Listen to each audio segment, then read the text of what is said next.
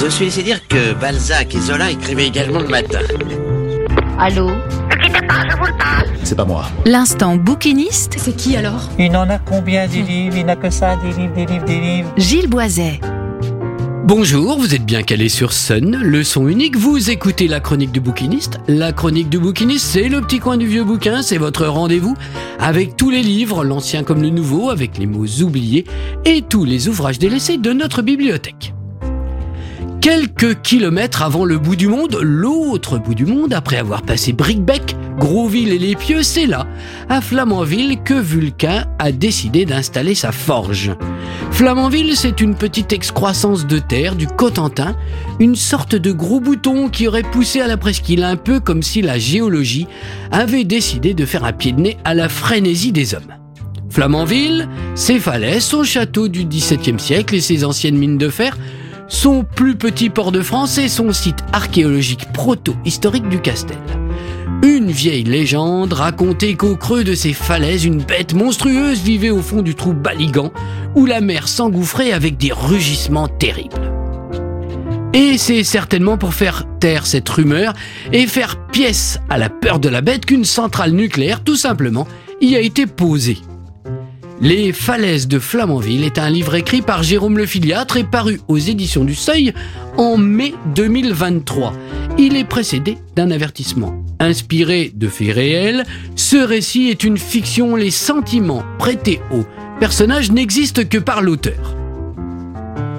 Au milieu des années 70, le maire de Flamanville, André Rouxel, apprend par son premier adjoint, qui venait de le lire dans le journal, qu'un projet d'implantation d'une usine atomique était envisagé dans le village. Trois sites avaient été retenus, Flamanville et Gatteville dans la Manche, Manvieux dans le Calvados. Le suspense est insoutenable. Faudra-t-il attendre la fin de l'excellent bouquin de Jérôme Le Filiatre pour savoir? En tout cas, la force de son livre est d'avoir donné des visages, d'avoir peuplé Flamanville de personnages tangibles, peints avec justesse et crédibilité. Ce caractère très répandu a préféré que rien n'arrive plutôt que d'affronter l'inconnu. Ces parias qui ont vécu l'après-guerre dans les blocos, cette habitude de payer le café à toute heure de la journée, cette grisaille qui porte à la morne tranquillité d'une douceur de vivre, Jérôme Le Filiatre a choisi les bonnes couleurs à sa palette. Le ballet s'organise autour d'une décision qui se précise. Une concertation des habitants est entreprise. Chacun y va de son avis. Peut-être bien que oui, peut-être bien que non. La confrontation est devenue inévitable entre des écolos venus d'un autre temps et le reste du village qui espère des emplois et des aménagements inattendus pour le village. Ce roman est une pépite, un petit trésor d'ambiance, une galerie de portraits fins et sensibles. Mais les faits n'en sont pas pour autant négligés. Quoiqu'étant un peu jeune, à l'époque, je me souviens du lamentable fait divers du contremaître assassiné par irradiation dans sa voiture. Je me souviens avoir vu, posé au pied du phare de Gatteville, de ces bidons de déchets immergés à la hâte et qui revinrent flotter après une nuit déchirée par la tempête.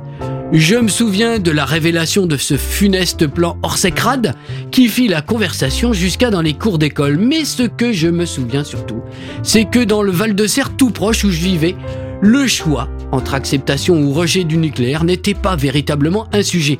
La centrale était, comme l'arsenal de Cherbourg, un employeur recherché et les classes d'école la visitaient régulièrement sans que personne n'y trouve à redire. On sent tout le long de la lecture de ce livre que Jérôme le Filiatre est un enfant du pays, il a su en saisir la délicate alchimie et reconstituer dans une fiction ces jours terribles qui ont vu Vulcain déposer sa forge sur le trou Baligan. Voilà, c'était la chronique du bouquiniste, le petit coin du vieux bouquin.